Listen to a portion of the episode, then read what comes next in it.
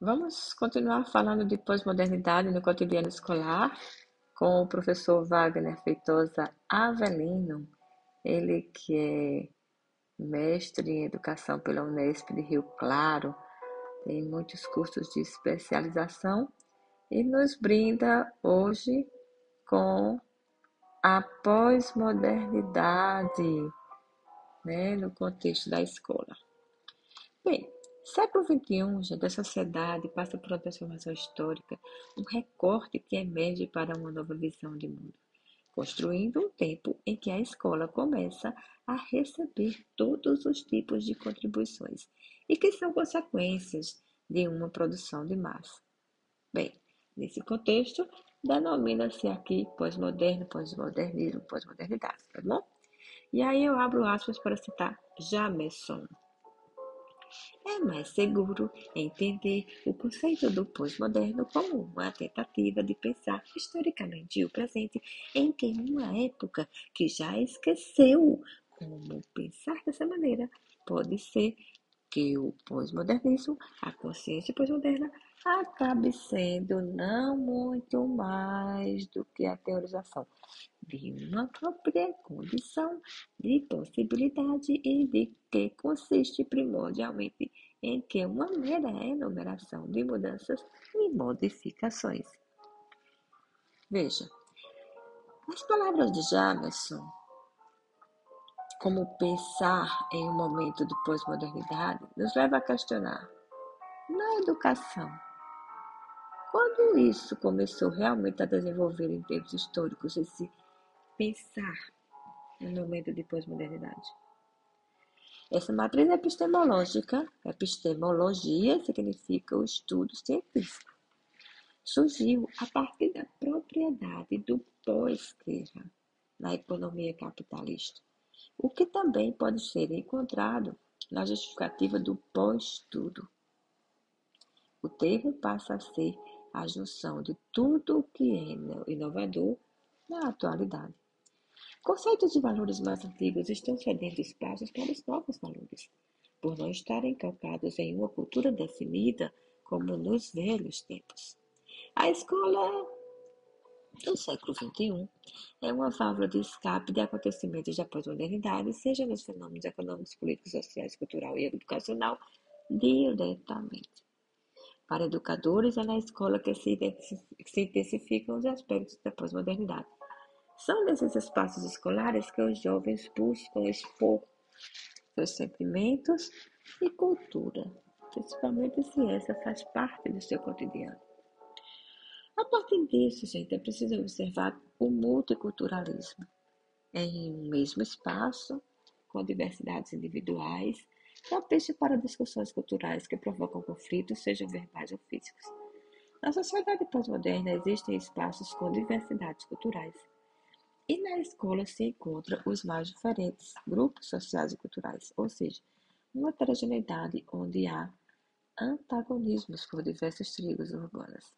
Marfezoli, gente, como já foi citado em outro podcast aqui, ele vai mostrar o que adentram as escolas, sejam né, essas tribos urbanas, os funkeiros, os pagodeiros, os sertanejos, os roqueiros, os religiosos, né?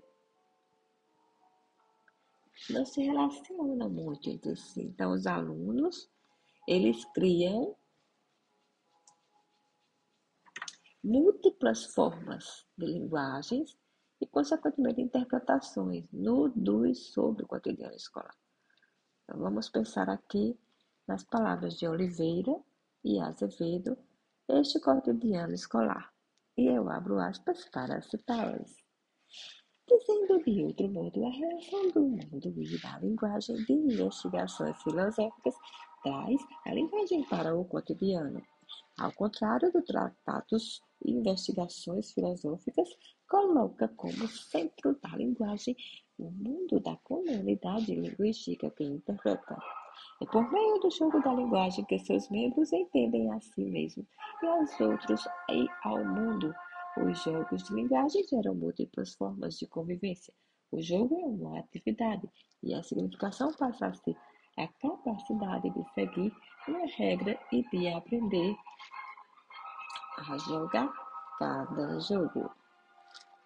Gente, para Salles, há grupos de indivíduos que são diferentes uns dos outros, estão sujeitos ao processo de exclusão, gerando conflitos no cotidiano escolar por divergências. Então, vamos citar Salles e Silva, abro aspas para citá-los para que as fronteiras entre os grupos sejam demarcadas. O que um grupo tem em comum é colocado em contraste com o que o outro tem. Nesse processo, as diferenças, as idiosincrasias, as particularidades individuais e as similaridades como os outros vão sendo assimiladas. Nesse espaço escolar, então, que pesquisadores educacional, educacionais eles vão encontrar respostas para a juventude da pós-modernidade, pois é o cenário propício para a compreensão dos fatos em que essas tribos têm exposto seus comportamentos à sociedade que provocam discussões em várias correntes filosóficas. Para reduzir a problemática gestura e educadores precisam ampliar a educação interdimensional além do currículo agregando o estudo do cotidiano escolar e cultura pós-moderna. Então, para entender essa cultura pós-moderna, vamos escutar as palavras de Charlotte. Abro aspas para citá-la. No momento em que a história da escola passa a ser analisada como elevador social, os apontamentos do fracasso escolar, das desigualdades social dentro da escola da igualdade e de oportunidades impõem, logicamente, como temas principais de debates sobre a escola.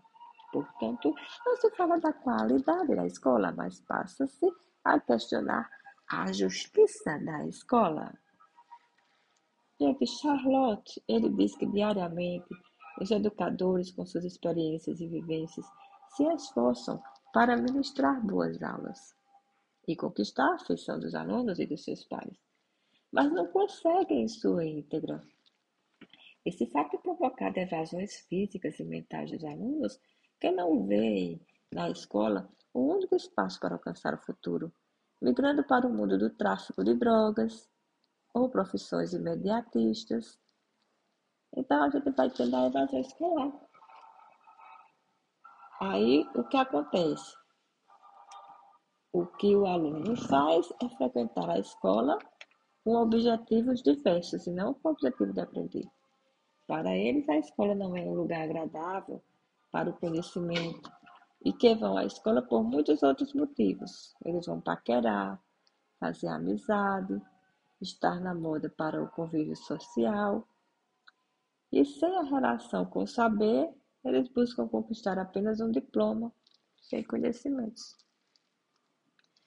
Charlotte diz ainda mais, abro aspas para citá-lo.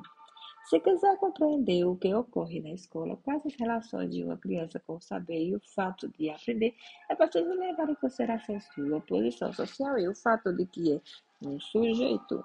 O que é preciso compreender é a forma social de ser singular e a forma singular de ser social. Bem, gente, Charlotte vai dizer que a escola tem um papel fundamental nessa época pós-moderna e é nesse espaço em que todos os sujeitos podem colocar em prática a alteridade. Mas, para que isso ocorra, o trabalho pedagógico deve estar voltado às temáticas da própria pós-modernidade. Contudo, alguns pesquisadores educacionais, em discordância com o novo, buscam as justificativas para o fracasso escolar. Segundo Charlotte, o fracasso escolar não é apenas pedagógico, mas corresponde aos problemas sociais e econômicos. Com isso, alunos que não conseguem desenvolver o processo de aprendizagem, as histórias escolares, consequentemente, terminam mal. E são essas histórias que deveriam ser analisadas minuciosamente, por serem as causas do fracasso educacional. Linhares, outro autor, procurou identificar as dificuldades e os desejos de alunos do ensino regular supletivo em uma escola noturna por meio de uma pesquisa. Quem são os culpados pelo fracasso escolar? Os alunos se responsabilizaram por essas limitações educacionais, dizendo: tenho dificuldade de aprender as coisas, abandonei a escola por indisciplina e devo dar lugar a quem quer estudar. Entretanto, houve respostas aos educadores como a burrice dos professores, que não sabem como se dirigir aos alunos, que falam com medo, que escrevem no quadro, mas não explicam, que faltam, que fazem greve. Para melhor, né? Entender tudo isso e para uma melhor aceitação do currículo escolar na pós-modernidade, é relevante incorporar novos conteúdos, gente, que venham ao encontro às necessidades da sociedade contemporânea.